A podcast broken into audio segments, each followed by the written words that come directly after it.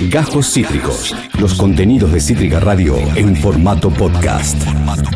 Tenemos aquí una sección que a mí me da placer, mucho placer, anunciar, porque va a estar protagonizada por una persona que es integrante de este programa, una persona que eh, es un artista, protagoniza una serie que está en la TV pública, es una serie que ha mostrado como ninguna las vivencias de la, la madre, la mujer, la esposa, la mujer independiente, la, lo que fuere, lo que fuere de su universo eh, eh, en Argentina. Eh, es según Roxy, protagonizado por Julieta Otero, Julieta Otero, y en la sección encuesta de mente, todo lo que quisiste preguntar alguna vez va. Momento de la encuesta de mente. ¿De qué lado estás?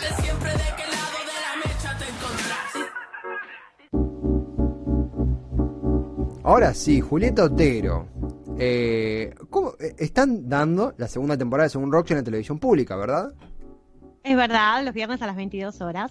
¿Cómo estás con eso? ¿Cómo, cómo viene llevándose? ¿Cómo fue ese acuerdo? No, para mí es re lindo porque la estoy volviendo a ver, que no la veía hacía como dos años, así que todos los viernes es un evento muy hermoso y de reencontrarnos con amigos y los actores que, que grabaron en el programa, mandarnos mensajitos, reírnos, volver a reírnos, acordarnos de las grabaciones que ahora ya fueron hace tanto, porque esas grabaciones, ¿qué habrán sido? ¿2016? No sé, Eh, 2017, no sé. Si no lo sabes tú. 2017. No, no, yo me perdí, me perdí. O sea, 2010 empecé a escribir según Rox, imagínate. Eh, así que es, es lindo. ¿Cómo fue el, el- el arreglo de repetir? Mirá, yo creo que todo en el fondo tiene que ver con el trabajo increíble de Sagai. eh, que, que lo que fue intentando con los canales, eh, generar que repitan contenido para que los actores volvamos a cobrar. claro. Básicamente tiene que ver con eso, con, con dar, con generar un ingreso en un momento tan de mierda, entonces que en vez de pasar latas extranjeras o qué sé yo, que, que pongan nuestros trabajos. Si, si tuvieras que decir tres, eh, primero eh, arreteamos esto que vos mencionás, no solo por vos, sino todos los actores que han pasado por aquí, artistas. Eh, tres, tres series o tres películas, tres corrientes que hayan influenciado, te hayan influenciado a la hora de pensar según Roxy. ¿Qué dirías? Em, influencias de ser em, no no te puedo decir concretamente a la hora de, de- en el momento en que uno está creando artísticamente todo lo que aprendió y toda su técnica y todo su recorrido se la pone en la mochila y se la tiene que olvidar. En la creación tiene que ser una, una habitación eh, a oscuras tiene que ser una página en blanco. En el momento en que creas no puedes tener la referencia ahí adelante. La referencia la tuviste toda la vida y en el momento que creas, eh, la idea es tratar de ser lo menos racional y lo menos manipulador posible de tu creación y lo más libre. Eh, pero te puedo decir referencias de mi vida. En cuanto claro. a series, eh, bueno, en Roxy yo noto algo, alguna influencia de Modern Family, eh, algunos delirios vinculados eh, a, mm, a 30 Rock, a, a las series menos realistas, digamos, cierta ternura de Gilmore Girls, eh, el, el estilo One Character Show de, de, de la niñera. eh, Sí. sí, hay como muchas, muchas, muchísimas influencias. Eh, en la segunda temporada aparece mucho algo que, que, que yo te lo quería preguntar, la, la reveí ayer. Aparece mucho el tema, eh, Roxy y Fabián, bueno, están en pantalla. Sí, es el tema de la temporada. Es el tema. ¿Por qué elegiste ese tema para la temporada y qué historia querías contar a partir de esos sucesos entre Roxy y Fabián? Siempre con azul, ¿no? Azul Eh, Lombardía. Sí, hay una parte de, de- del trabajo como que, que se cae de maduro, que deriva de sí mismo. Eh, no, no son tantas, ya te digo, lecciones como elijo hablar de esto, sino más bien descular el material, entender Claro. qué hay ahí adentro, ¿no? Si uno ve la primera temporada, decís, y bueno, ¿qué es lo que se va a problematizar acá? Ya ella está embarazada, ya dos hijos, una situación profesional eh, que funciona. ¿Cuál, ¿Cuál puede ser la problemática que nos, que nos atraviese la temporada y que nos dé un arco de personaje en el cual eh, se pueda profundizar? Y la pareja. La pareja, que, que, tiene que ver con volver a encontrarse con, con, la identidad, con quién sos como mujer. Mira, las imágenes me acompañan a pleno. eh, volver a, a, ya, bueno, más que nada tiene que ver con que ella no quiere tener más de dos hijos. Una cosa es que su hija no sea hija única y puede hacer un esfuerzo y otra cosa es ya pensar una familia numerosa ni en pedo. Entonces, bueno, llegó la segunda hija, listo, ya está, el chiste de la maternidad se terminó. Eh, las crío a estas dos, pero de alguna manera tengo que volver a ser mina, a estar con, con, mis amigos, a salir de noche. Todas las imágenes a propósito me acompañan. Sí, sí, sí, es increíble, es increíble. Eh, ya había, le habíamos dado 27 capítulos al, al, al caos de la primera infancia. Es como que, nada, creo que el material nos llevó al, a la crisis de pareja. Basado en más de un millón de casos reales. Y sí, hay algo que, que, también, yendo por este, primero es increíble el timing de las imágenes, es algo que, que, que no. hermoso.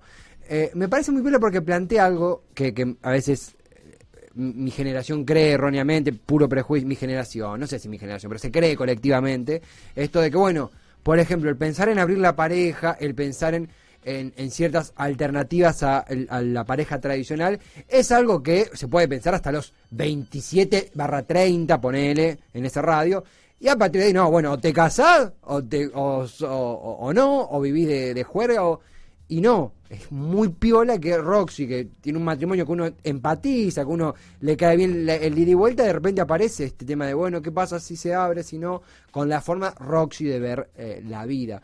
Eh, ¿Cuánto hay de, de, de, real? ¿Cuánto hay de, no sé si influencias tuyas o de tus amigas o de quien fuere, pero ¿qué, qué tanto dejaste de la experiencia de uno en esa, en esa escena y cómo, cómo, fue que se dio la decisión de plantear, por ejemplo, el tema de que, bueno, que Roxy y Fabián pensaran en, en esa alternativa? ¿Por qué decidieron ese, ese final sin spoilear? ¿Cómo fue esa jugada tan, tan interesante?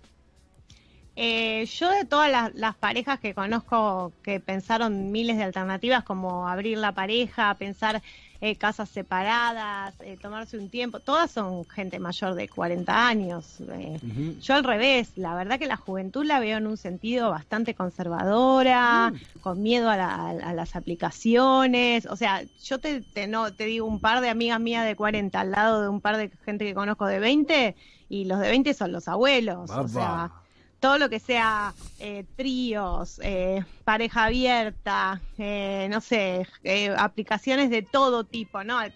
Tinder es, es el clásico. Claro. Gente que se abre Tinder con su pareja, toda, todas las variantes que conozco de, de, exploración de la vida sexual y social y demás, las conozco más fuertes de gente más grande. Eh, creo que tienen que ver con que, bueno, uno ya está, ya, ya lo dio todo de alguna manera, en el laburo, en, en la maternidad, ya construyó todos sus castillitos de naipes, ahora lo único que queda es el rock and roll. Y creo que Roxy y Fabián sienten un poco eso. Eh, es la hora del rock and roll final. ah, de, de Last Dance, como quien diría en términos eh. basquetbolísticos.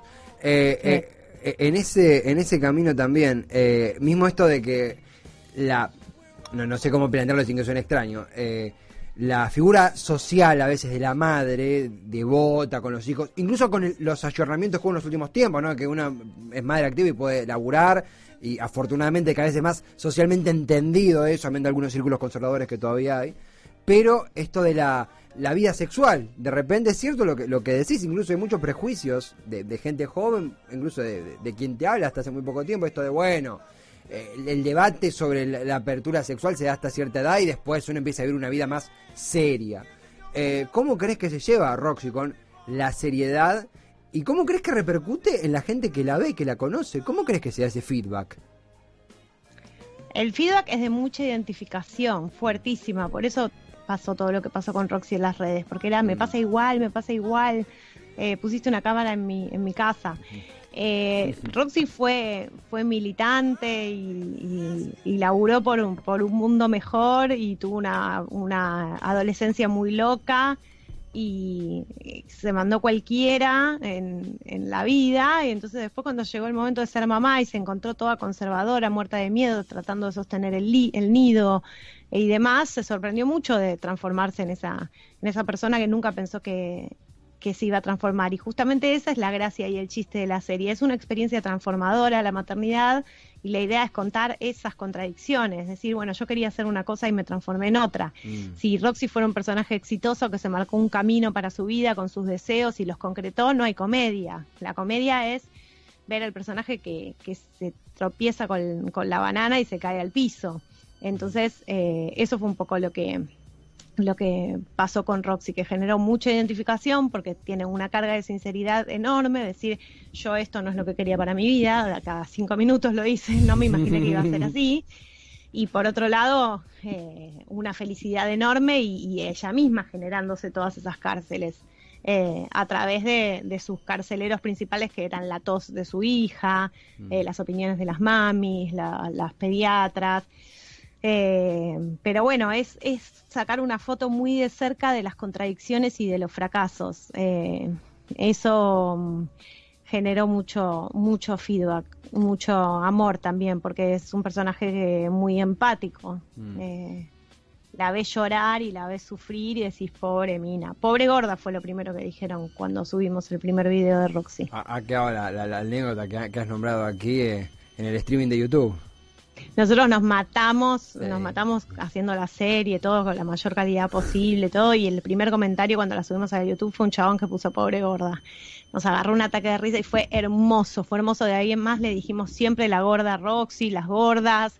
O sea, a partir de ahí, ser mamá y ser gorda eh, pasó a ser lo mismo, no gorda de panza, gorda de, Sí. de ser gorda, de pobre gorda. Y, y además fue hermoso para mí también porque no me, me dio risa. De ahí en más, cada vez que alguien le criticó algo a Roxy, siempre me dio risa. ¿Para qué tiene hijos si se va a quejar? Me muero de risa. Digo, tienen razón. Cualquier cosa que le critican a Roxy, digo, tienen razón porque nosotros somos los primeros que la criticamos a la gorda. A la gordita. Eh, es un amor, no, es un amor además, eh, eh, uno empatiza de diferentes áreas, quizá, porque uno también tiene que ser sincero, no desde el lado paternal, maternal, como le queramos llamar, pero sí desde el lado de, de- porque uno ve cosas de, de- de su madre o de, quien fuere. Eh, en, ese, en ese contexto es inevitable la pregunta. ¿Quedan más aventuras de Roxy? Eh, mira, el contenido es inagotable. Sí. porque mm, es la vida misma, ¿no? Es Sí. la vulnerabilidad del ser humano, es la vida misma. Ahora, em, ¿qué va a pasar en cuanto a la producción audiovisual en el país? Podríamos preguntarnos. Claro. Yo ahí ya no tengo nada que ver. Les mando un beso enorme. Hablas de la situación por, por el contexto actual, una situación económica, como... Sí, vos a mí me podés decir, vamos a escribir la serie, vamos a escribir la película, vamos a hacer el podcast, vamos a hacer el libro. Ya hicimos li- dos libros, dos obras de teatro, una temporada web, dos temporadas de tele y está escrita otra temporada más, escaleteada la película, eh, no sé, lo que quieras. Eh, tenemos eh, prendedores de Roxy, unos bolsos, están buenísimos. Es un contenido que es inagotable. El tema es em, quién produce en Argentina, Claro. quién produce ficción, quién pone guita ahí, cuántos elevaron los costos que siempre fueron elevados. em, ahora con todos los protocolos y todas las cosas que hay que cumplir. Y después em, la cantidad de inversores privados que necesitas para, para hacer televisión. Es una locura, es medio una locura. Y después también está el tema de que, bueno, em, Roxy es un producto independiente y cuando la tele de aire, los canales más tanque lo quisieron, lo quisieron producir ellos a su manera a- y o robar más que más que comprar, Mm. ¿entendés? Sí. Entonces siempre terminamos en medios más alternativos, eh, o la tele pública, o canales más de cable, o las plataformas Mira, de streaming. digamos, quieren agarrar la carcasa y rellenar la piachere, los tanques. Ujú. Sí, sí, ahí es lo más gracioso cuando hacen cada porquería, cuando quieren hacer algo parecido, similar. Lo digo con toda la soberbia del mundo. No, por supuesto, pero para eso estamos. Esta es una entrevista. Eh, eh, esto es como cuando en TN entrevistan a, a, a una entrevista de- a una periodista de TN. Acá podemos decir lo que queramos, vamos a salir impune siempre, siempre. Eh, habíamos dicho de qué preguntas tenías vos para vos misma sobre el proceso de Roxy. ¿no? ¿Alguna, que- alguna cosa que por ahí no- aún no has podido contestar. ¿Tenés alguna por ahí? Sincera, ¿eh? porque viste que a veces, capaz tenés ya todo, te has hecho todas las preguntas y tenés la respuesta. Puede pasar. Sí. me voy a preguntar. em, ¿Cuál fue el capítulo más divertido de grabar? Bien. ¿Cuál fue? Eh, espera, estoy pensando. Ah, ok, porque lo pregunté sin tener la respuesta. Em, voy a empezar por la segunda. De la segunda temporada, el que pasaba en el otro día, que era una reunión de, de padres, una actividad en la escuela, que actúan lo que yo considero el seleccionado del Teatro Nacional. Están las primeras damas absolutas, eh, María Marul, Mariana Chaud, eh, Mara Bestelli, Laura Paredes, Anita Garibaldi, Sí. eh, está Nora Ligago, me pongo de pie, Male Figó, y bueno, y los varones no los voy a nombrar, pero también otro tanto, maravillosos. Anita Katz es la coordinadora, Sí. Monu Rayola, la directora de la escuela. Bueno, fue, es como estar con toda gente que está muy loca y que sabe mucho lo que hace. Entonces una mezcla entre técnica, creatividad, vuelo, delirio. eh, fue, en un momento nos agarró a todos un ataque de risa. eh, que no podíamos parar, o sea, se tuvo que parar la grabación, pues estábamos, éramos 20 adultos tentados, como con lágrimas en los ojos, está todo filmado ese momento. Ese fue el más divertido. Y en la primer temporada, eh, también hubo momentos de, de, de gloria. Con Fabián, un día grabando una discusión por quién usa más de los dos el celular en la pareja, eh, yo no podía grabar de la risa que me daba verlo a Fabián enojado. Me divierte mucho, mucho Diego de Paula enojado, es lo más lindo que me pasó en la vida. Qué belleza. Y Qué- Azul dirigiendo siempre le pedía que se enoje más y más y más y más y más. Y bueno, Y, y quiero a- a- aproximar a esto algo que me disparaste, porque recuerdo la escena, creo sí, sí, es una escena en la casa. En, en el... sí, Eh, a mí me gustó mucho que esta serie blanqueó el tema de la vestimenta entre casa. ¿En qué sentido? Yo a veces veo series, totalmente de acuerdo, totalmente de acuerdo. están, en- veo una serie, están en la casa con un, un- un traje, un frac. Roxy, Sí, sí. Fabián, están en la casa en pijama como todos nosotros. La otra vez me puso mal, me indignó eh, eh, en Veneno, que está todo tan bien y tan cuidado. En un momento una de las protagonistas entra a la casa y su mamá aparece de la cocina con las manos vacías y un trajecito con un cinturón puesto, tenía aros y estaba maquillada y el pelo suelto. ¿Pero qué estaba haciendo? No, pero ¿qué estaba haciendo? En Roxy, aunque sea un personaje que esté pasando para atrás, está haciendo algo. Nadie está en un sillón, nadie está vestido en un sillón con botas y Mm. corpiño, nadie. Eso no sucede en las casas. Entonces, en Roxy el mayor trabajo fue que arriba de la mesa hubiera una galleta de arroz mordida, con, un, con un juguetito de la nena, con los, paque- los papeles del trabajo de Fabián, que, la- que alguna vez tuvieran dos medias diferentes, que los pelos estuvieran pajosos, que los personajes no estuvieran maquillados, que si se habían maquillado, se habían delineado, una línea te la haces mal. que son maquilladores los personajes? Son peluqueros, los personajes tienen vestuarista en la casa, entonces, nada, lo divertido era, por ejemplo, Roxy, en, en la segunda temporada hay unas imágenes que son, a mí me da risa la ropa, por supuesto siempre las raíces en el pelo, los rulos mal hechos, y, por ejemplo, tiene la camisa del trabajo y arriba un cangurito de Fabián. Roxy ama los canguritos de Fabián, entonces se los pone cuando llega a la casa arriba de cualquier cosa. Nunca combina lo que tiene puesto, siempre distintos estampados, los chales tratando de levantar el look y arruinando todo. Aros no usa porque le molestan, collares tampoco, a veces sí. Sí, sí. En verdad los collares le molestan a los sonidistas, digamos la verdad. Ah, claro, claro. Ergo, ergo a, a Roxy.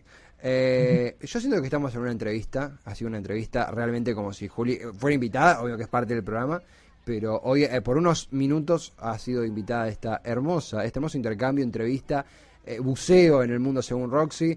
Viernes, 22 horas, TV pública, o sea, esta, este, en tres días. Yo creo que este viernes pasan uno que se llama El Gimnasio, te voy a decir el elenco. Sí, que creo que, que Eh. me hago una idea. Un elenco muy, muy on fire. Muy rutilante. Está Florencia Peña, Sí. está Daniel Hendler. Mm. Hay un grupo de artistas de Avellaneda del Teatro de la Cuadra en, el, en la situación del, del gimnasio. gimnasio. Está Silvia Villasur. No, es, es importante. Hermoso. Es un elenco importante. Pero bueno, Flor Peña y Dani Hendler la, la descosen, la descosen muchísimo. El doctor Hendler es una de las cosas más bellas que le pasó a la televisión argentina. Y este, este capítulo es brutal. No, no viene ese. ¿Qué? No, viene el spa. Ese es el 6. Ah, No, qué bueno el spa. que, que van al spa con María Marul. Sí, lo voy a ver. Sí, a que ver. María Marul eh, confiesa sus infidelidades y las del marido y todo eso. A Es mierda. hermoso ese capítulo. Definitivamente lo voy a ver. No, mentira, lo voy a ver siempre. Siempre lo vamos a ver. Eh, casi te digo Roxy. Juli. Eh, ¿Cuál es tu, tu capítulo preferido de Roxy o tu escena eh, preferida? si tengo que decir rápido, eh, no me acuerdo dentro de qué capítulo es, el capítulo que hacen el flashback de cuando va al jardín a dejar a la nena y la directora la consuela y a partir de ahí hace todo un... eh, ah, eh, hay escenas en ese capítulo, no me acuerdo el título ahora, se me está escapando el título, Eh, creo que es la adaptación. que, que hacen escenas en las puertas del jardín con las mami del jardín de la temporada 1, lo disfruté Ah. muchísimo, me identificó y me, me identificó en el futuro, digo, yo, yo me veo así, me percibo así, además de autopercibirme Fabián, porque como saben yo, yo soy Fabián, yo me, me, me, me autoidentifico como Fabián, un Fabián en potencia. Acabas de escuchar Cajos Cítricos. Encontrá los contenidos de Cítrica Radio en formato podcast en Spotify, YouTube o en nuestra página web.